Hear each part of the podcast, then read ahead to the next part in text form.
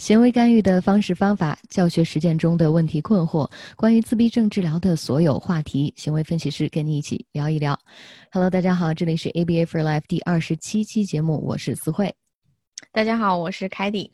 今天呢，我们要谈一谈那个永恒的难题，就是孩子的动机的问题。你说这个我非常理解，确实是一个非常头疼，让我们又爱又恨的这么一个呃动机，这个把握是的。而且动机在我们的教学中非常的重要。那我在入户干预的其中一节课呢，告诉所有的老师和家长哈，我认为动机是学习质量的保障。嗯，有动机。这个质量才能提升。如果没有动机的孩子，我们我们怎么让他去学习呢？我们只能靠威胁呀，或者逼迫呀。但是我们不想让孩子有这种消极的态度去面对学习。是的，在我们呃入户课程的第六节课的时候，其中有一节课就是建立我们的教学呃教学控制。那其中我们有一句很经典的话，就是教学控制助长动机，教学恐吓压制动机。嗯，那我们肯定是想用积极的方式去呃去引导孩子有更多的动机。那刚才你说的这句话也让我同时想到另外一句话，就是我们都说兴趣是孩子最好的老师，兴趣怎么样是一切学习的开始。对，那不就是这个意思吗？我们如果连个学习的兴趣都没有，我们谈何来的动机？我们怎么去让孩子去学习？所以一切的问题归功归于就是这个关键的词，我们怎么去找到这个孩子的动机上面？是的，所以我们今天做这一期节目呢，就是要提供给大家三个办法去试一试。如果你的学生，如果你的孩子也面对这种动机弱的问题呢，我们不妨可以从今天的我们讲的这些办法中找一找灵感。嗯。好，嗯，那前一天我们在聊的时候，老师就跟我说了：“思慧老师，我这个孩子真的是一个无欲无求的孩子。”嗯，我真 这个词，我觉得描述的我还真的是不可反对。就是哎呀，看起来我呃看起来视频孩子就是呃上课的时候呢，在地板上躺着，嗯，然后你说你给这个东西，你给吧，他也他也愿意拿着；你说你不给吧，不在乎。整体来讲就是。嗯，我这样也行，那样也行。你让我在桌子上，啊，无所谓，就是整个整个这个状态，无欲无求。对，真的，我在我当时就在反想我自己是一个什么状态，我应该 就是在想，那嗯，当时我们分析了好久。我们就找到了这个问题的所在，所以这也是引出来我们今天要谈的第一个对策。那如果你也有一个无欲无求（打引号）无欲无求的孩子，那么你可以试试我们今天介绍的第一个办法，就是控制强化物。嗯，那回到刚刚我说的这个例子，这个孩子我们终于找到原因了，分析了一大堆。呃，老师说上了一个星期课之后，终于发现了他在下课之后，紧接着刚刚下课的时候，孩子哎突然就有精神了，不知道为什么。然后发现妈妈在下课的时候说：“哎呀，宝宝下课啊，走吧，妈妈带你去吃冰激凌啊。哎，妈妈给你个这个小水果吃啊。哎，你最喜欢玩的玩具，那给你吧。上课表现真棒。哎，下课什么什么玩具、什么吃的都给孩子了。嗯，所以我们发现，哎呦，怪不得上课的时候没有动机，因为孩子知道。”哎呀，我就硬扛吧，反正我扛过了这三十五分钟，下课妈妈又给我吃的，给我玩的，我就回到了一个我喜欢的世界。嗯，所以这个第一条啊，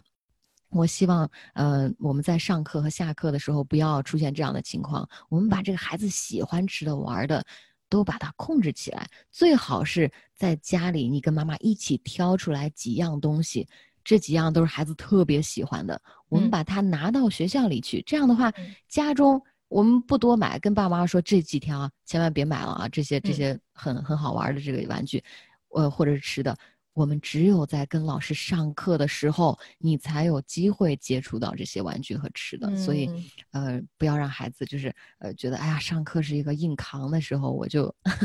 是的，是的。是的，我觉得有时候在教学中，这种人为的去控制一下强化物，比如说在学校在家就吃不到，如果在家的教学的话，嗯，用的东西在学校就拿不到，这样呢，我们就让孩子会有所期待，嗯，这个强化物的效应，我们就可以去更好的去维持。所以第一点，我们给大家的一个办法就是想想，我们可以怎么样去控制这个强化物，使得这学生，嗯，对强化物的这种价值感有所保留。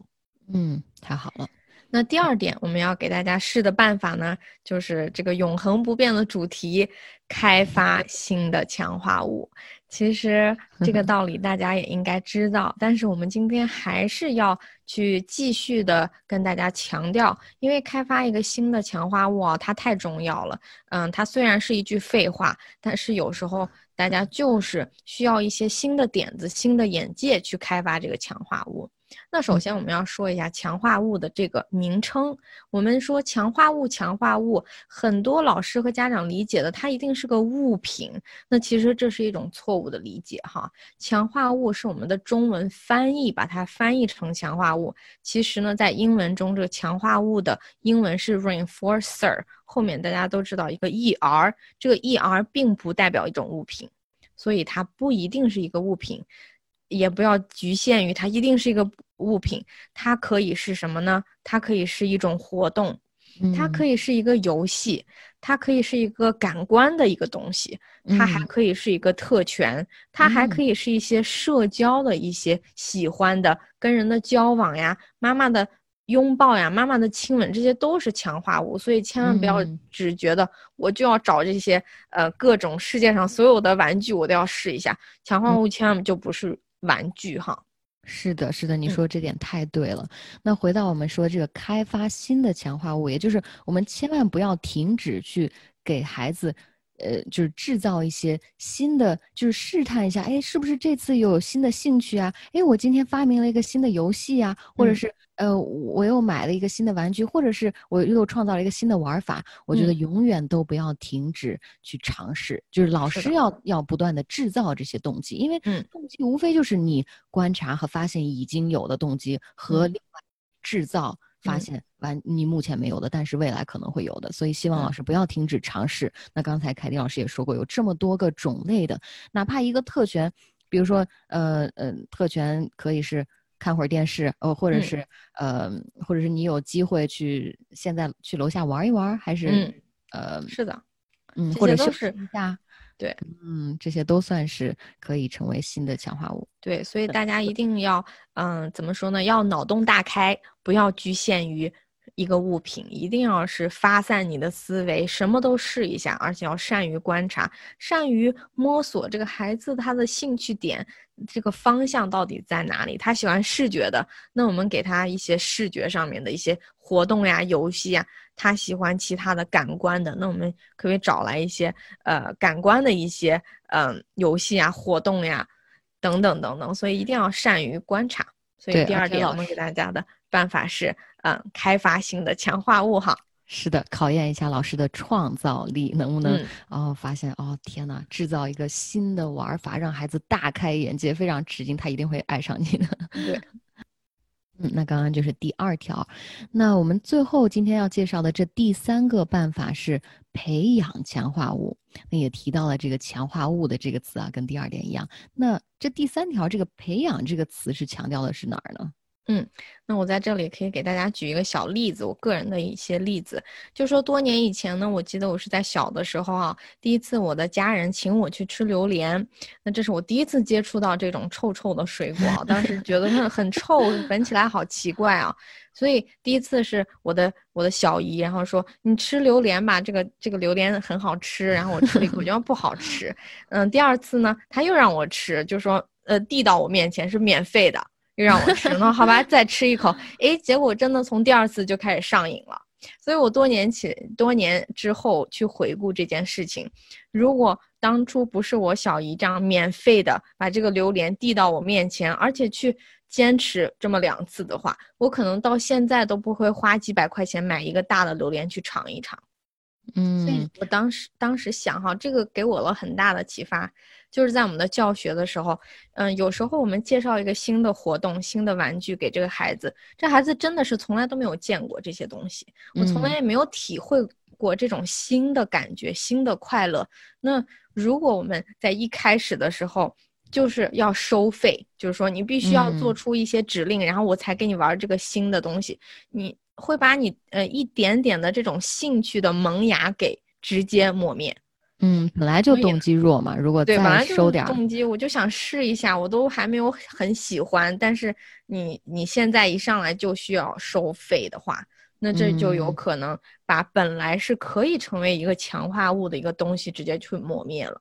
所以呢，我们第三点的这个意思就是在这里，就是说，当我们介绍一些新的玩具啊、新的活动，一定要先给孩子一些免费的机会，让他尝到这种乐趣，让他尝到这种甜头，再开始去收费。收费的意思就是说，有条件的让他去获得这个东西，比如说你要说出来，或者是你要做一嗯跟我做几个指令，然后再给他，呃，这就是我说的收费哈。嗯，是的。那还有一种情况，可能是孩子在做了几次之后，可能动呃，可能动机没有那么强，就是他他会玩之后，还是只是会玩，没有那么强的话，我也建议大家呃要免费的，就是你发现动机没有这么强的，千万这个时候也不要收费了。就是孩子本来动机还是很弱，你跟他引进了一个新的这个，比如说切水果，就是这个呃用一个小小刀把这个粘起来的这两片水果切开，这个呃水果玩具。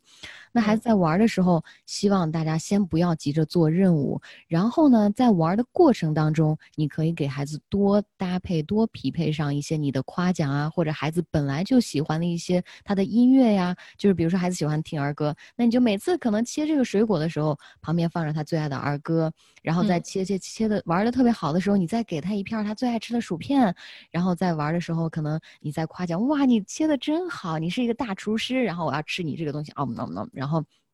跟孩子免费的去把这个本来没什么，可能是一个中性的这个切水果的玩具，孩子可能一开始没有那么大的兴趣，但是因为你这样长期的匹配，你又没有说用这个去收费啊，那么呃长此以往，比较理想的状态下，这个切水果的这个玩具呢，逐渐可以稍微增加一些动机。嗯，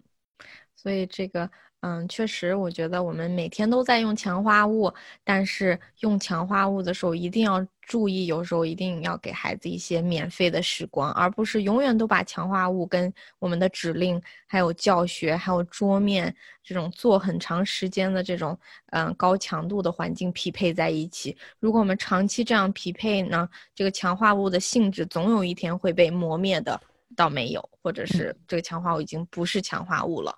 是的，是的，那呃，再增加一点点，刚才接着你的说，就是培养嘛，千万不要急，呃，我们要呃长久的，可能是一两个星期，可能是一两个月，那你和孩子慢慢的把这些好的东西，呃呃，先别急着那个做任务呢，慢慢的把这些本来他没什么兴趣，但是和别的更有兴趣的东西呢，长此以往匹配下去，因为在英文当中我们有个词叫 stimulus-stimulus pairing，就是这两个刺激。每次呢，同时一起出现，我们说这一个呃玩具的性质或者是一些物品的这些里面的特性，会获得另一个物品的特性。那希望我们可以利用好这个刺激刺激物的这个这个配对，能能够更加就是让这个孩子本来动机没有那么强的这个玩具或者是呃或者是游戏呢，慢慢的让这个孩子的动机变强。所以这是第三点我们说的就是培养强化物。嗯。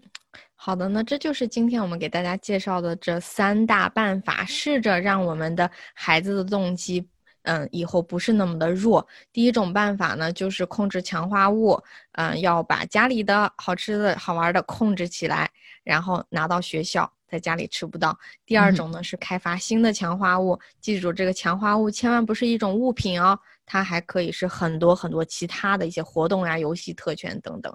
第三种就是我们要培养强化物，千万别嗯急着收费，我们要先免费再收费，等孩子喜欢了再收费。嗯。太好了，好，那希望可以帮到大家。这就是我们今天介绍的三个办法啊。那更多的资讯，请关注我们的微信公众账号 MyStar ABA 和我们的微博 ABA for Life。那这期节目就到这儿吧，再见。